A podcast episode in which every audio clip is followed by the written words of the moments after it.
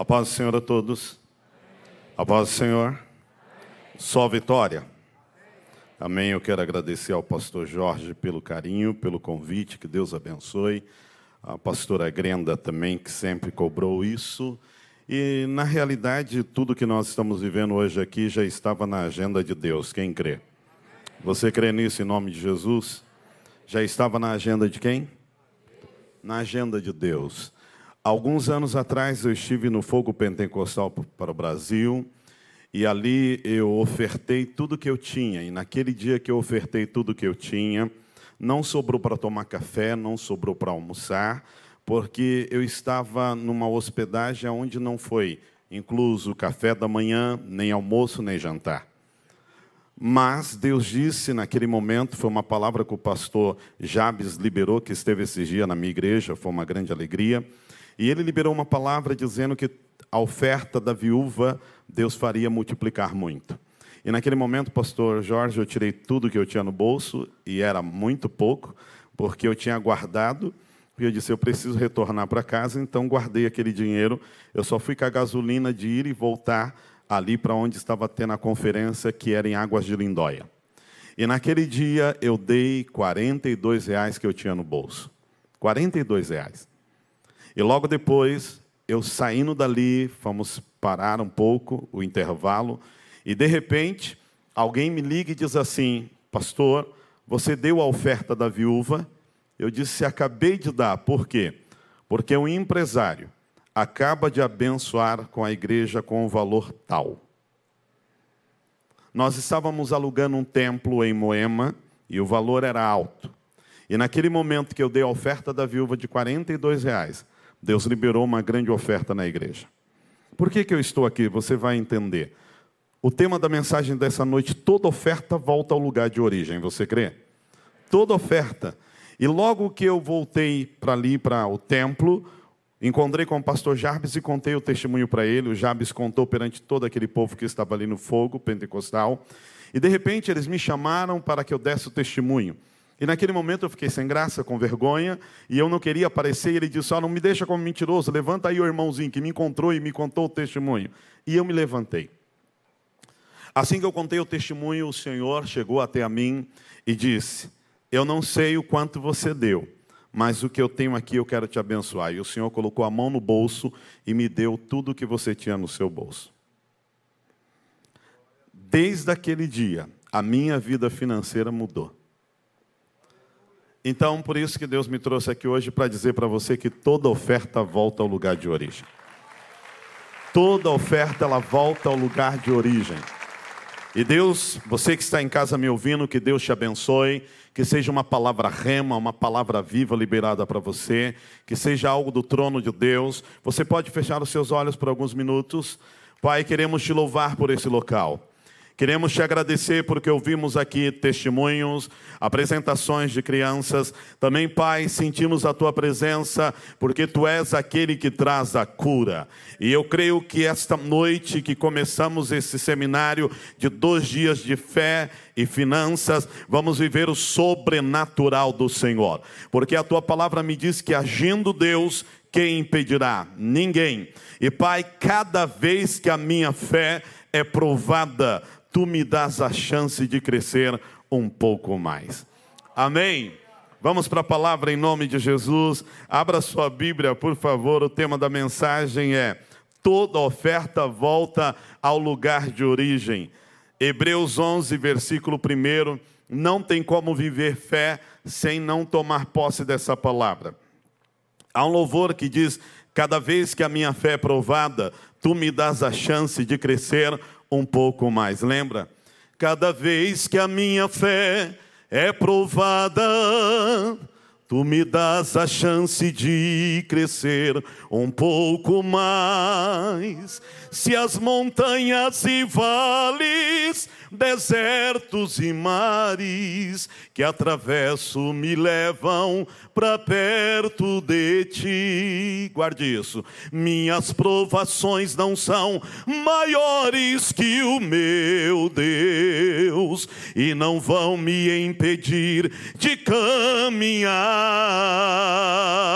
Se diante de mim não se abrir o mar, Deus vai me fazer andar por sobre as águas. Deus vai te fazer andar por sobre as águas. Ele vai te fazer andar em lugares altos, além do que você pensou e além do que você imaginou. Mas de que forma eu começo a viver isso, apóstolo?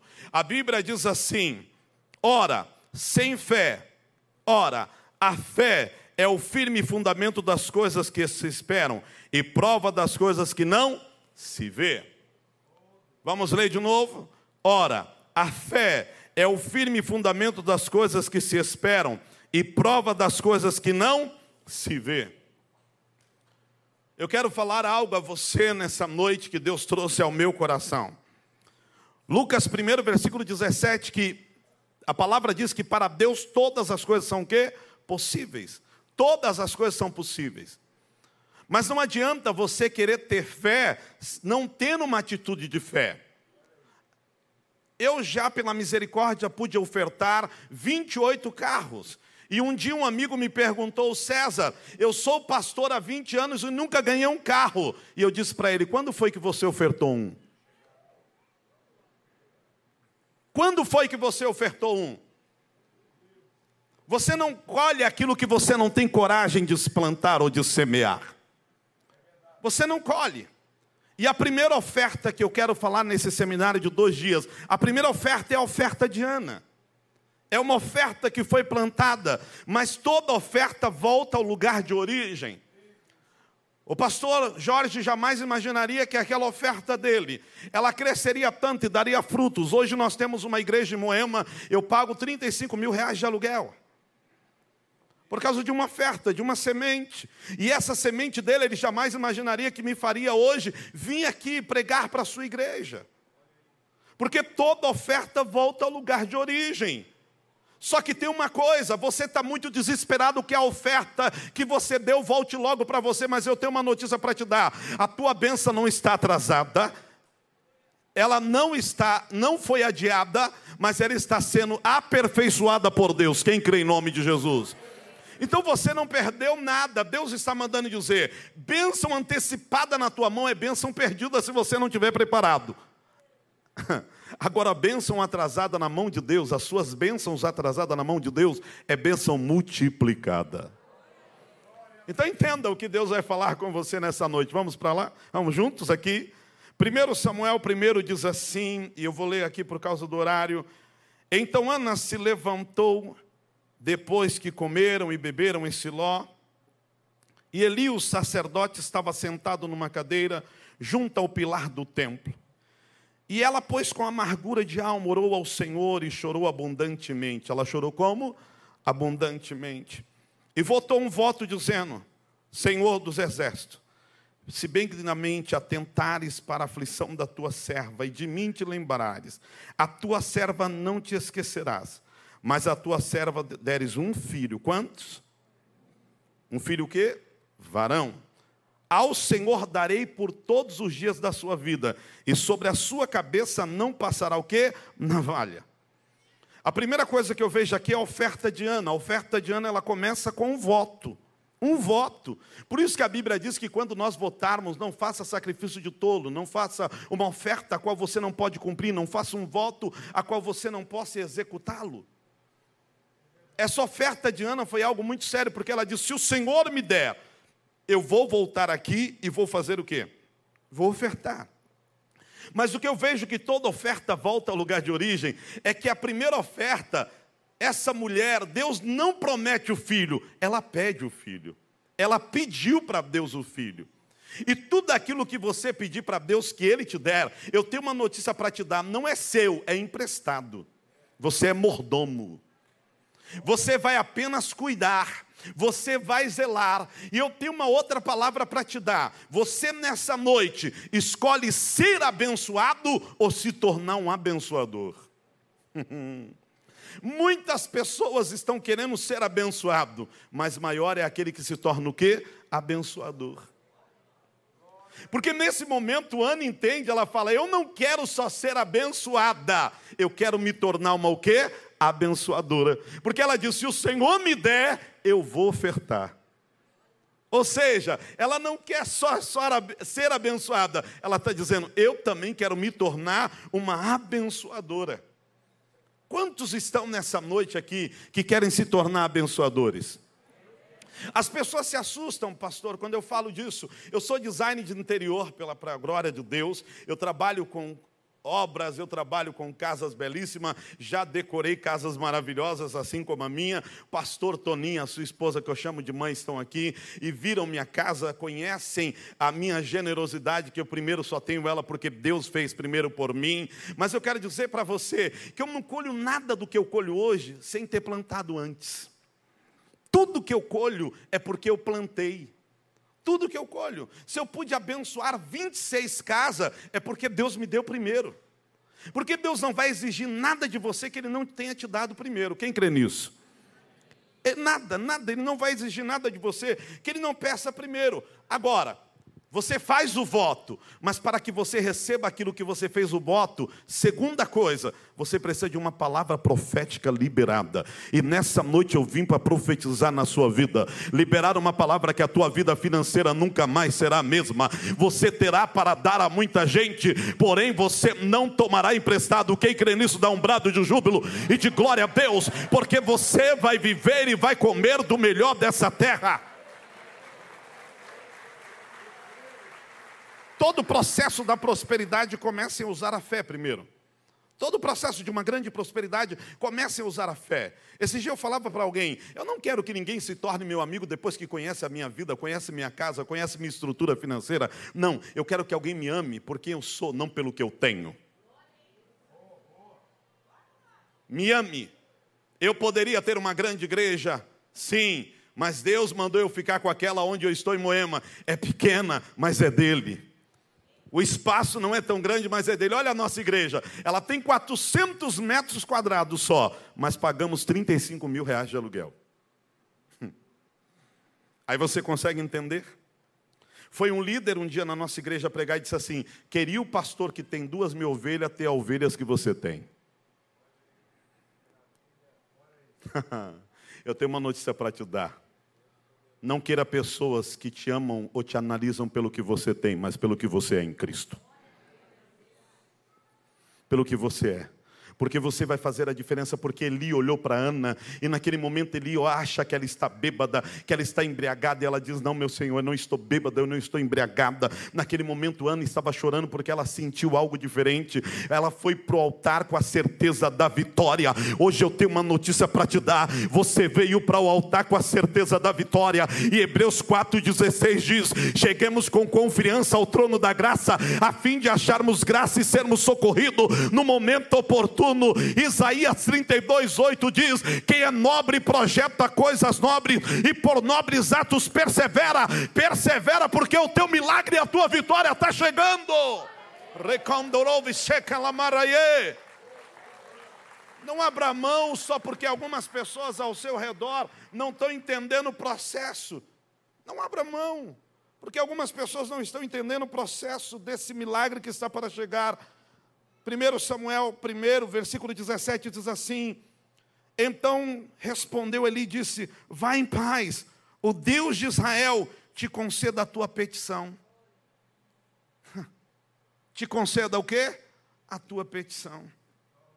Porque a Bíblia diz que um coração quebrantado e contrito Deus não despreza. Não despreza. O que Deus está querendo de você nessa noite é que você entenda que toda oferta vai voltar ao lugar de origem. Toda oferta. Tudo que você semeia, se você semeia amor, você vai colher amor. Se você semeia fidelidade, você vai colher fidelidade. Se você semeia comunhão, você vai colher comunhão. Tudo aquilo que você semear, você vai colher. Tudo aquilo que você está plantando vai voltar para você. Não importa se é bom ou se é ruim.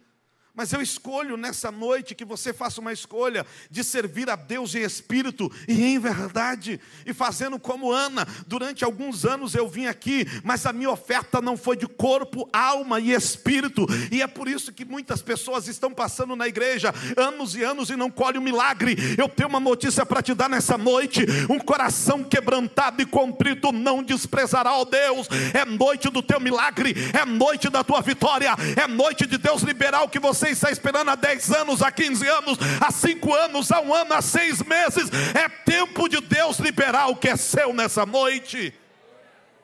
Por quê? Porque o profeta disse: Olha, o Senhor ouviu a tua petição, o Senhor ouviu o que você está pedindo, Ele atentou à tua oração, sabe por quê? Porque o Senhor olhou para o coração de Ana, Ele viu que ela não estava mais preocupada com Penina, Pare de se preocupar com o que as pessoas vão falar, com o que elas vão dizer, e se preocupe com o que Deus vai fazer.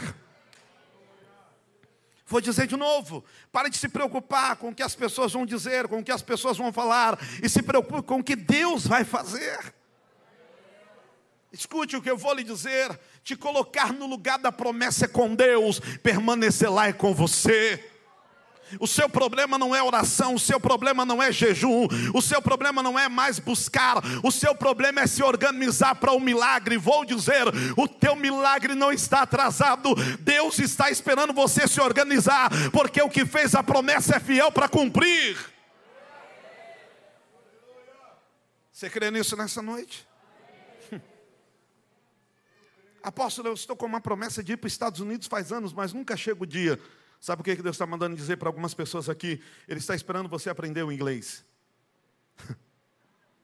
Porque a maioria que vai sem falar inglês passa um aperto danado. O problema não é, o, não é a oração, é que a igreja pede, mas não se prepara. Então Deus está dizendo, Deus disse, olha Ana, eu estava ouvindo a sua oração, mas faltava você realmente focar o que eu quero. Preparar o altar. E Ana prepara o altar e diz: Se o Senhor me der um filho, um varão, eu vou voltar aqui, eu vou dar ele como o quê? Como oferta. Um voto muda tudo. Um voto muda tudo na sua vida. Tudo muda quando você realmente entra na presença de Deus, no altar de Deus, com a convicção de que tudo vai mudar. Versículo 20 de 1 Samuel, primeiro diz assim: E sucedeu que passando algum tempo, Ana concebeu e teve um filho, e chamou o seu nome o quê? Samuel porque dizia ela: Tenho pedido a quem? Ao Senhor. Tenho pedido a quem? Ao Senhor. E subiu aquele homem ao Cana com toda a sua casa e sacrificou ao Senhor o sacrifício anual e cumpriu o quê? O seu voto. Agora preste atenção. Porém, Ana não subiu, mas disse ao seu marido: Quando o menino for desmamado, então levarei para apresentar ao Senhor, para que lá fique para sempre. Escute bem, sabe por que Ana teve que primeiro desmamar o menino? Porque Deus não quer oferta aleijada, Deus não quer oferta manca e nem oferta qualquer. Tem gente que pega valores para dar como oferta e pega, sabe o que? A tartaruga ninja. Porque é o que mais a gente vê na igreja são ofertas de dois reais. Na mesma velocidade que você semeia, na mesma velocidade que você colhe. Vou dizer de novo na mesma velocidade que você semeia, é na mesma velocidade que você colhe. Ela disse: Eu vou levar o menino sim, mas na hora que ele estiver forte para servir, porque eu não vou dar qualquer oferta para o meu Deus.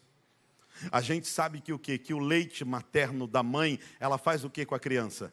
Ela fortalece. Sim ou não?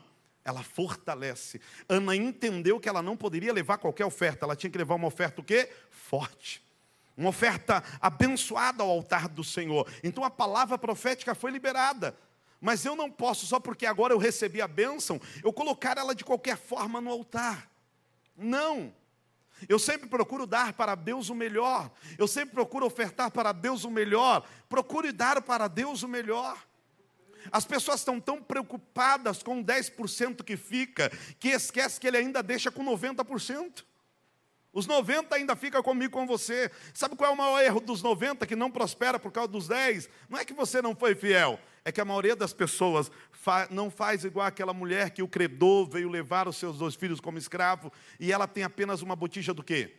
De azeite. Escute isso agora. O milagre daquela mulher não foi a multiplicação da botija. O milagre daquela mulher foi depois que ela enche as vasilhas, todas vazias, e ela não faz igual a maioria das pessoas que depois que recebe o milagre, não volta no pastor na igreja para dizer agora o que aquela mulher fez. Sabe o que ela fez? Ela foi até o profeta e disse: Ó, oh, está aqui, o que eu devo fazer agora? Escute, sabe qual foi a palavra? Pague a tua dívida, e tu e os teus filhos vivam de renda.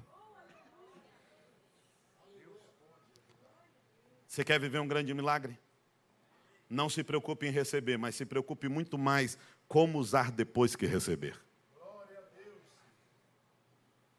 Se há uma coisa na área financeira, e como empresário, eu pude comandar 10 empresas, fui CEO de uma grande empresa. Então eu posso dizer para você uma coisa. Deus sempre vai multiplicar. E a maioria das pessoas que nós conhecemos, quando recebe a bênção, agora Deus já me deu, é porque Ele aprovou o que eu pedi para Ele. Ele aprovou, mas você precisa aprender como usar. Você está aqui? Você está aqui? Como eu devo usar isso agora? De que forma que eu devo usar esse milagre? Como eu devo usar? O Senhor me deu a faculdade, como eu uso essa faculdade? O Senhor me deu essa esposa, como eu vou cuidar? O Senhor me deu esse filho, como eu vou cuidar? O Senhor me deu essa empresa, como eu devo cuidar dela? O problema não é fidelidade, o problema é saber como usar a bênção que ficou em suas mãos. E Deus vai trazer uma multiplicação na sua vida. Alcana seu marido, versículo 23, olha o que ele diz. Alcana seu marido lhe disse: Faz o que te parecer bem aos teus olhos. Fica até que desmame, e tão somente confirme ao Senhor a sua palavra. Assim ficou a mulher e deu leite ao seu filho, até que desmamentou. Ana não queria levar ao altar do Senhor qualquer oferta. Nós temos que entender que para Deus é primícia. É primícia. Você sabe por que muitas pessoas não prosperam, não vê o devorador repreendido na área do dízimo? Porque, na verdade, ele paga todas as contas e depois tira o dízimo. Sendo que a Bíblia, princípios foram estabelecidos, fidelidade. Muitas pessoas perguntam, mas por que você é um homem tão próspero? Porque, na verdade, eu gosto de cumprir princípios cumprir princípios. Tem um casal ali que vocês amam e que me ama também e conhece a minha vida. Eu vivo isso com Deus. Eu vivo uma fidelidade com o Senhor. Esses dias atrás eu estava no, no, meu carro e de repente alguém havia me abençoado com 4.500 reais. E eu vi de longe uma senhora com um pano de pra... vendendo pano de prato. E eu olhei aquela mulher vendendo pano de prato e Deus falou no meu coração: Oferte aquela mulher, abençoe a vida dela. No mesmo momento eu pensei: bom, o farol vai ter que fechar então na hora que eu parar. E o farol fechou, e aquela mulher veio me oferecer os panos de prato. E eu olhei para aquela mulher e eu disse assim: muito obrigado. Pus a mão no bolso e coloquei aquele dinheiro todo na mão dela. O farol abriu, o carro saiu. Quando eu olho para trás, está aquela mulher de joelho chorando e orando.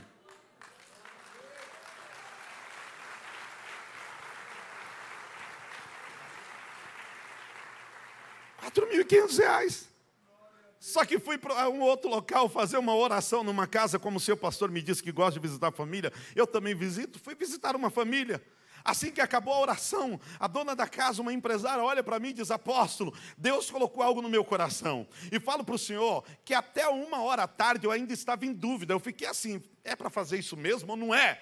E daqui a pouco aquela mulher vai lá dentro do quarto, volta com uma sacolinha da Copenhague, e eu achei que era chocolate.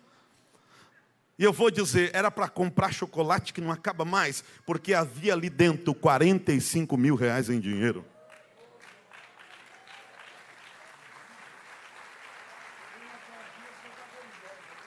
Você só vive algo que você tem coragem de colocar no altar. Você só vive algo que você tem coragem de tomar uma atitude de fé.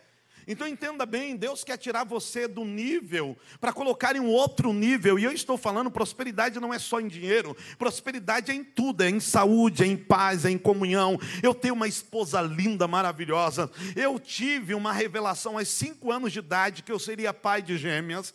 Eu pregava desde os 12 anos de idade, fazia assim, ó, ó, eu vou ser pai de gêmeas. Eu vou ser pai de gêmeas. E alguém olhava para mim e dizia: Que isso? E quando a minha esposa engravidou, ela olha para mim e diz assim: Amor, eu falei: Você está grávida? Ela disse: Estou não, está assim. saí para trabalhar, voltei. Ela estava com teste de gravidez da farmácia e disse, pastor Jorge, eu estou grávida. E eu disse, são duas meninas. Ela disse, não é não. Coração de mãe não se engana. Eu falei de profeta menos ainda. Hoje eu tenho a Ana Clara e a Maria Luísa, são gêmeas. Por que isso, apóstolo? Porque tinha oferta. Tinha oferta, você está aqui? Você não colhe aquilo que você não tem coragem de plantar ou de semear. Você não colhe, a Bíblia está dizendo que nesse momento Alcana disse à sua esposa: faça aquilo que tiver ao coração. Sabe o que eu quero dizer para você, irmã e irmão? Ande na mesma visão, na mesma fé. É isso. Alcana começou a andar na mesma visão da sua esposa. Ande na mesma visão do seu marido. Pare dele passar em frente a um apartamento caro, chique, e olhar e dizer: bem, quem sabe, né? Nós vamos comprar um aqui. E você olha e diz: se toca, menino. Pare de dizer ao teu filho que faculdade de medicina é para filho de rico e não de pobre. Pobre é o diabo. A Bíblia diz que nós somos herdeiro e co-herdeiro de toda promessa. Lembra do que diz a palavra em Provérbios 24, 3: com sabedoria se edifica a casa, mas com inteligência ela permanece firme. Entenda isso. Não esqueça do que a palavra diz: que toda palavra que sair da minha boca não voltará para mim vazia, mas antes fará o que me apraz e prosperará para quem eu enviar. Eu um dia limpei banheiro em um apartamento.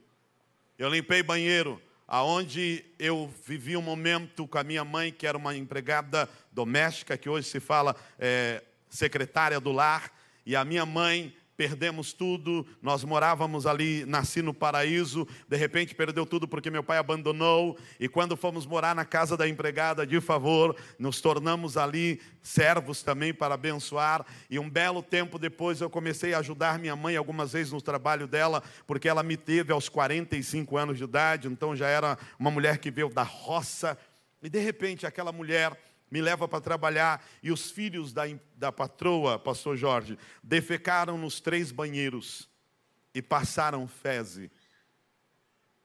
E disseram, deixaram um bilhete. Isso é para que o filho da empregada limpe. Quando abrimos a porta, aquele cheiro.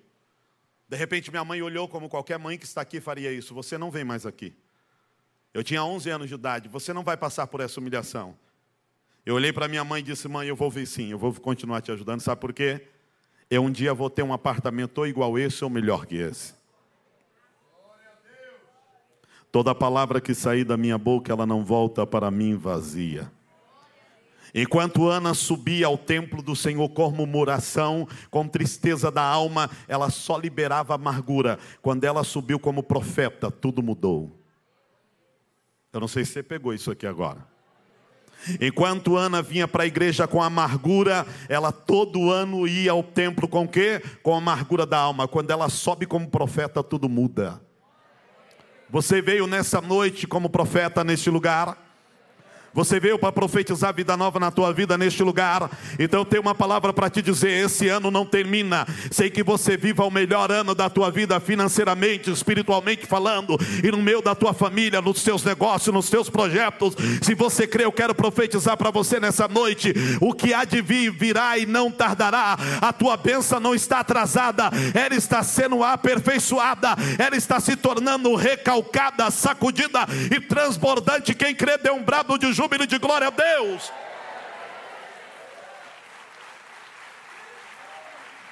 Apóstolo, e o que aconteceu? Eu limpei o banheiro, porque tinha que limpar. Levei minha mãe até a sala e mostrei, mãe, um dia eu vou ter um apartamento igual esse. O apartamento naquelas épocas não tinha, a maioria não tinha varanda. A maioria, muito menos, aliás, não tinha nem varanda gourmet, se falava em varanda gourmet. Entendo o que eu vou ler agora para você e você vai entender. Toda oferta volta ao lugar de origem. Toda oferta volta o quê? Ao lugar de origem. Eu não fiz igual muitos filhos dizem, mãe, pai, te ajudei, me paga. Não. Eu estava ali abençoando a vida da minha mãe, porque ela já me abençoava. Ela, muitas vezes ela dizia, filho, eu vou dar um dinheirinho para você. Que é isso, mãe? Você compra a minha comida, você paga água, você paga luz, você paga tudo. Não, estou vindo para te ajudar. Toda oferta volta o quê? Ao lugar de origem. abri a janela daquele apartamento e disse assim: Mãe, olha ao redor. Daqui a um tempo, eu não sei quanto, eu vou ter um apartamento aqui. Hoje eu quero dizer para você: eu não moro lá. Eu moro em outro local porque Deus nos honrou. Mas hoje eu ainda tenho um apartamento no Morumbi, aonde o meu apartamento vale três vezes mais do que o que eu limpei feze. E eu quero dizer para você, quando eu sentava ou na varanda gourmet ou na sala de jantar, quando eu abri a janela, o pastor Toninho conheceu. Não foi, pastor?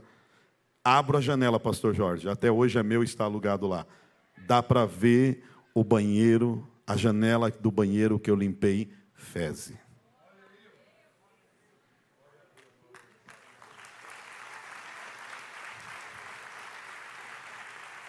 Escute bem, o diabo ele não é criativo, ele é repetitivo. E a única coisa que ele está querendo da igreja, olhe para mim, por favor, se eu estiver errado, me corrijam, pastores. A Bíblia diz que nós comeremos e viveremos do quê? Do melhor dessa terra. Se você ainda não está comendo, é porque você não se apossou dessa autoridade. Se aposse. Se aposse dessa autoridade. Sabe por quê? O diabo ele não pode impedir, ele só pode retardar. Vou dizer de novo. O diabo não pode impedir, ele só pode retardar. Porque quem deu essa palavra, os céus dos céus são do Senhor, mas a terra ele deu aos filhos do homem. Vou dizer de novo: o diabo só pode retardar, ele não pode impedir. No momento em que você se posicionar e reivindicar, a Bíblia diz que eu sou herdeiro e co-herdeiro de tudo que ele me prometeu. E mais, eu tenho uma notícia para te dizer: se o diabo disse que você não vai viver do melhor dessa terra por causa de pecado, de erro, de falha, então vamos para a Bíblia. A palavra do Senhor diz em Romanos 5, 17 ou 17, 5, não lembro agora direito, mas diz assim: que se pelo pecado de um homem veio a morte, pela morte do outro veio a vida, Cristo Jesus, e lá diz que em você vamos reinar em vida, vamos reinar em vida. Quem crê que vai reinar em vida, dá um brado de glória a Deus. Uou! Se apodere da palavra, tome posse da palavra, viva a palavra, porque Deus tem compromisso com a palavra. Pare de viver, desculpe a expressão, uma vida medíocre dando lugar a Satanás, deixando ele ganhar tempo, porque volta a dizer, ele só pode retardar, impedir, ele não pode. Vamos para a palavra. O salmista disse: "O Senhor é o meu pastor e nada me faltará". Vamos para a palavra. Jó 22, 28, determinando tu algum negócio, ser-te-á firme e a luz brilhará em teus caminhos. Toma posse. Rebiou, remandorou. Tome posse. Se o problema é se organizar, se organize. Se o problema é voltar para a faculdade, volte para a faculdade. Se o problema é investir mais na empresa, investe. Se o problema é funcionário, peça para Deus que Ele dá. Se é parceiro, peça para Deus. Se é investidor, peça para Deus. Mas não deixe o diabo roubar aquilo que é seu. Ah. Rebiocandolou. Diga assim, uma palavra profética. Muda tudo. Uma palavra profética muda tudo. Pare de murmurar, pare de reclamar. Pare de dizer que você é pobre, miserável e nu. Eu sei quem é pobre, miserável e nu. Satanás, filó de grubu, gramunhão da garrafa. Ele é pobre. A Bíblia diz que nós somos herdeiros e co-herdeiros. Pare. Quem quer morrer, vem aqui que a gente ora. Já chegou sua hora. É isso? Ah, estou querendo morrer. Não, não queira morrer, queira viver. Queira viver, porque Deus está dizendo para você hoje aqui: um voto muda tudo, mas uma palavra profética te direciona para o milagre. A palavra profética te alinha para viver o melhor dessa terra. Deus está dizendo a você hoje aqui. É um belo dia, estava com um carro Brava, a maioria aqui deve conhecer o Brava, e eu tinha comprado esse carro zero. E de repente eu estava orando numa casa de uma família e Deus falou: Você me ama? Eu falei: Amo. Ok, então faça uma coisa agora. Saí da casa eles disseram: Pastor, o senhor não vai mais almoçar com a gente? Eu falei: Eu volto para jantar, agora eu não posso. E eles tinham preparado o almoço. Porque obedecer a Deus, pastor Jorge, é ser rápido. Eu falei, preparem, guardem tudo que eu volto para jantar. Saí com o meu carro da casa daquela família. Quando eu voltei, eu voltei a pé. Quando eu chego, a filha da irmã grita: O apóstolo César foi roubado, o apóstolo foi roubado, roubaram o carro dele. E eu disse: Não, filha, ninguém roubou, não. É que quando eu estava na mesa de vocês sentado para almoçar, Deus mandou eu ir e dar o carro como oferta em um lugar. Eu dei o carro e voltei de ônibus. Tudo que eu estou pregando, eu tenho pessoas, eu tenho testemunhos. Quando cheguei naquela família, orei com eles, jantei com eles. Duas semanas depois, eu ganho uma oferta que hoje eu já acabei de te dar o testemunho. Foi essa oferta que eu comprei o apartamento do Morumbi.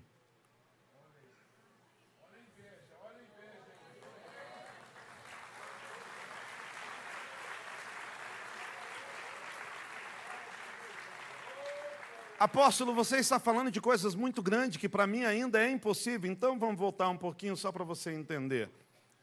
Quando eu tinha por volta dos meus oito anos de idade, após ter passado por uma situação muito dolorosa, aos seis anos de idade, aos quatro anos eu morri e ressuscitei.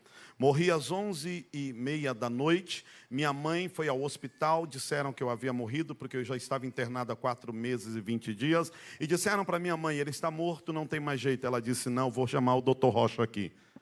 E eles disseram: quem é o seu médico? Ela falou: é o meu médico. Senhora, ele só vai atestar que está morto. Não, mas eu vou chamar. A minha mãe começou a orar às onze e meia da noite. Por volta das quatro e meia da madrugada, o doutor Rocha chegou. Você sabe quem é? E eu ressuscitei às quatro e meia da madrugada. Você está achando que a minha vida foi fácil? Não. Aos seis anos de idade, a outra morte. Aí já foi um outro tipo de morte. Minha mãe tinha que trabalhar, como eu lhe disse. E um belo dia eu estava sozinho no quintal onde ela deixava. Eu não sei se aqui em Minas tem vilas de casa, várias casas, uma do lado da outra, com uma, apenas um corredor. E minha mãe teve que me deixar com uma pessoa que dizia que ia cuidar de mim, na verdade não cuidava. E naquele momento que minha mãe vai trabalhar, tinha a sessão da tarde, o filme do Super-Homem, e eu brincava gritando meu super-homem, meu super-homem, até que de repente uma pessoa me oferece bala, me oferece para ver um filme, e o que, que você acha que uma criança de seis anos faz? Vai.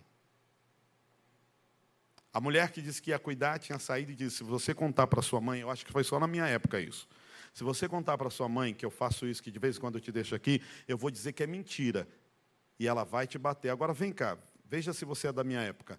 A gente chamava até papagaio de tio ou tia, de vô e vó. Porque todo mundo você tinha que dar benção tio, benção tia, benção avô, benção avó. Você é dessa época? Sim ou não? Dessa época. Você imagina para uma criança dizer para a mãe contra um adulto que ela estava mentindo? Era surra. Porque naquela época a maioria das mães faziam isso. Você está desrespeitando o quê? O mais velho. Então eu não contava nada, a mulher voltava sempre, eu ficava por ali, até que um belo dia, que sempre acontece, o diabo não é criativo, ele é o quê? Repetitivo. Aquele rapaz me chamou e me violentou por quatro horas e meia, eu estive ali. Sofri um abuso sexual. Segunda morte. O diabo sempre vai tentar matar aquilo que Deus já plantou em você. Vou dizer de novo. O diabo sempre vai tentar matar aquilo que Deus já plantou em você. O diabo não fez outra coisa a não ser matar os sonhos que ele tinha plantado no coração de Ana. Quando de repente passou tudo aquilo, aquele homem fez aquilo que ele queria. Eu tive um livramento de morte, porque não uma morte física, mas uma morte o quê? Espiritual. Espiritual uma morte que Deus me deu esse livramento e eu aprendi a confiar na promessa de Deus. Por quê? Olhe bem o que eu vou lhe dizer agora, que coisa linda. Toda vez que o diabo de alguma forma tentar te envergonhar, antes Deus faz uma promessa. Eu disse para você com quantos anos de idade eu tive uma revelação que eu seria pai de gêmeas. Quantos? Cinco. Com cinco anos, quando ele tenta matar isso aos seis, ele não consegue. Quem tem promessa de Deus? Quem tem promessa? E aos oito anos de idade, eu já vou terminando aqui. Só mais alguns minutos. Eu entendi o processo, eu entendi o que Deus fez. Sabe por quê? Porque quando você acha que eu recebi tudo de graça, aos oito anos de idade, meu irmão, para me alegrar por causa de tantas lutas e situações, a minha mãe vem na hora, ora por mim, meus irmãos me abençoam, e nem sabendo que eu tinha passado, porque eu não contei para ninguém, meu irmão me dá uma bicicleta, pastor Jorge. E quando ele me deu essa bicicleta, igreja, você de casa que está ouvindo, Passando alguns dias com aquela bicicleta, meu irmão trabalhava numa pizzaria à noite. Eu peguei aquela bicicleta, preste atenção. Estava na rua brincando brincando. E de repente, eu estou com um amigo, a gente senta na rua, ele olha para mim e diz assim, chorando, César, eu nunca vou ter uma bicicleta dessa. E eu disse, por que, que você não vai ter? Ele falou, porque meu pai não tem as duas pernas. Meu pai não tem como fazer. Naquele momento eu olhei para aquele meu amigo e disse, então tome a minha bicicleta. Dei minha bicicleta. Voltei para casa. Meu irmão chega, não sabe o que eu fiz, levei uma surra. E naquela época a surra não era qualquer surra, era a surra. E ele me batia e dizia: Fala, por que você fez isso? Porque você deu a bicicleta que eu trabalhei. Só que não dava tempo. Lembra? Na minha época, não sei, na sua dizia: Se a gente chorava, dizia entope o choro. Era ou não era? Aí quando você parava de chorar, batia mais porque dizia o quê? Não está doendo. E foi assim. Até que de repente meu irmão parou e disse: Fala! Eu falei, mas você não está deixando. Ele falou: Por que você deu? Eu falei: Porque você tem as duas pernas e o pai dele não tem. Meu irmão caiu de joelho e começou a chorar. Alguns anos depois, com 22 anos de idade, eu abri uma loja de artigos evangélicos, confecções, tive uma confecção com alguns funcionários, e de repente eu estou na minha loja, um amigo meu chega e fala: César, tudo bem? Tudo. Eu não sei porquê, eu tenho cinco lojas de bicicletas.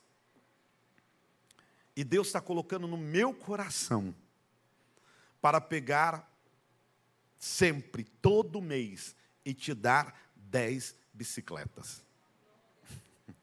Porque toda oferta volta ao lugar de origem.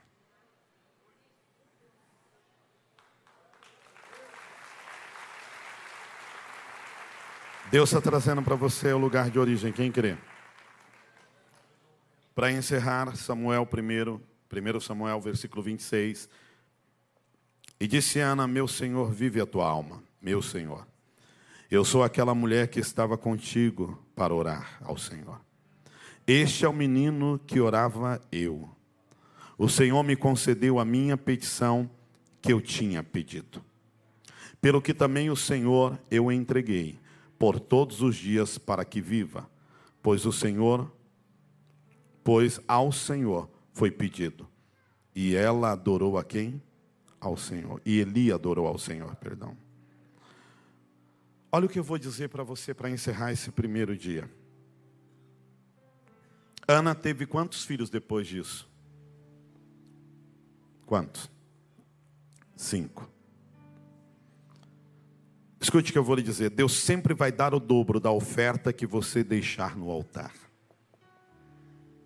Deus sempre vai dar o dobro da oferta que você deixar no altar. Eu, um belo dia, comprei um carro, pastor Jorge, dos meus sonhos. Mas o pastor Toninho lembra que Deus me deu mais sete carros. E foram ofertas.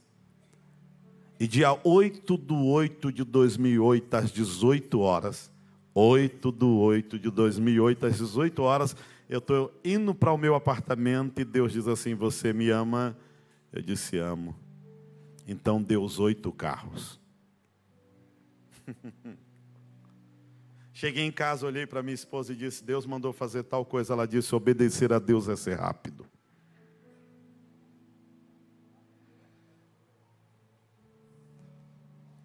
E nós demos tudo aquilo que tínhamos. E começamos a ver coisas que você não tem noção. Algum tempo depois, a minha filha, eu tenho duas filhas. Algum tempo depois, uma delas ficou paralisada do pescoço para baixo. E Deus disse para mim, César, você pode não entender o porquê da sua oferta, mas eu sei. Eu sei o porquê. E minha filha ficou oito dias no hospital, do pescoço para baixo, paralisada, uma delas. Após oito dias, que os médicos já tinham dito que havia uma enfermidade grave, que é rara, e que provavelmente não teria o que ser feito, Deus me fez lembrar de uma coisa. Ele disse: Lembra a oferta? Lembra a tua obediência? Eu falei: Lembro. Reivindica. Porque só pode reivindicar alguma coisa quem tem depósito no celeiro de Deus. Qual o nível do teu depósito? Qual o nível da tua fidelidade? Hum. E aí, Ana, nesse momento, ela vê que Deus é fiel, porque olha, o versículo 21 diz assim, de 1 Samuel 2: Visitou, pois, o Senhor a Ana e concebeu e teve três filhos, duas filhas, e o jovem Samuel crescia diante de quem? Do Senhor. O jovem Samuel crescia de que, diante de quem? Escute o que eu vou lhe dizer agora. Profético. Temos que voltar um pouquinho para você entender isso aqui. Tudo na Bíblia é profético. Tudo na Bíblia traz uma revelação de Deus. Tudo, tudo na Bíblia tem resposta de Deus. E havendo desmamado no versículo 24, diz assim: Levou consigo três bezerros, uma efa de farinha e um odre do que? De vinho. E trouxe a casa do Senhor a Siló, e era um menino ainda muito que? Criança. Ela trouxe quantas ofertas até o altar agora? Ela traz uma só? ela trouxe uma só? Além dela trazer a oferta que ela promete, ela traz outra. Ela traz o que, igreja? Três bezerros. Ela traz farinha. E ela traz o que? Vinho. Escute, três bezerros representam o que? Os três filhos que ela teria. assim que ela desmama o profeta, o menino, ela traz o que? Três bezerros. Ela traz o que ao altar? A farinha. E logo depois ela traz o que? O vinho. Ela automaticamente não está sabendo que diante do altar do Senhor ela está dizendo: Eu ainda vou viver cinco períodos de festas. Quem está aqui?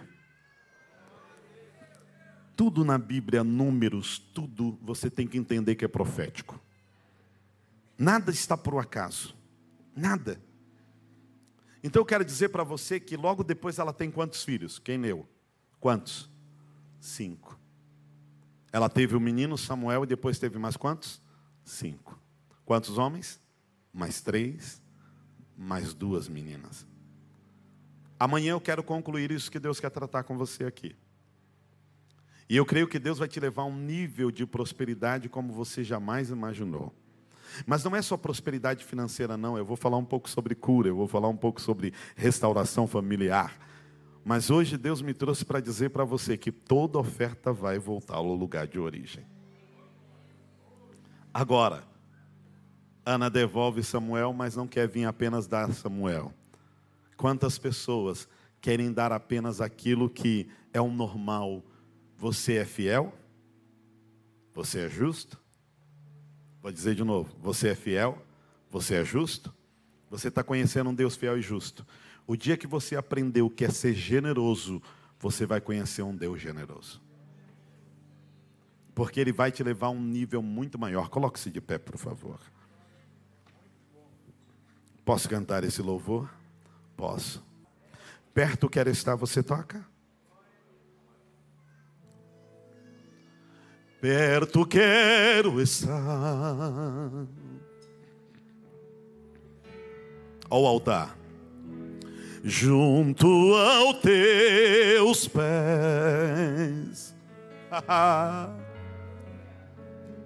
pois prazer. Hum, que me render e te adorar.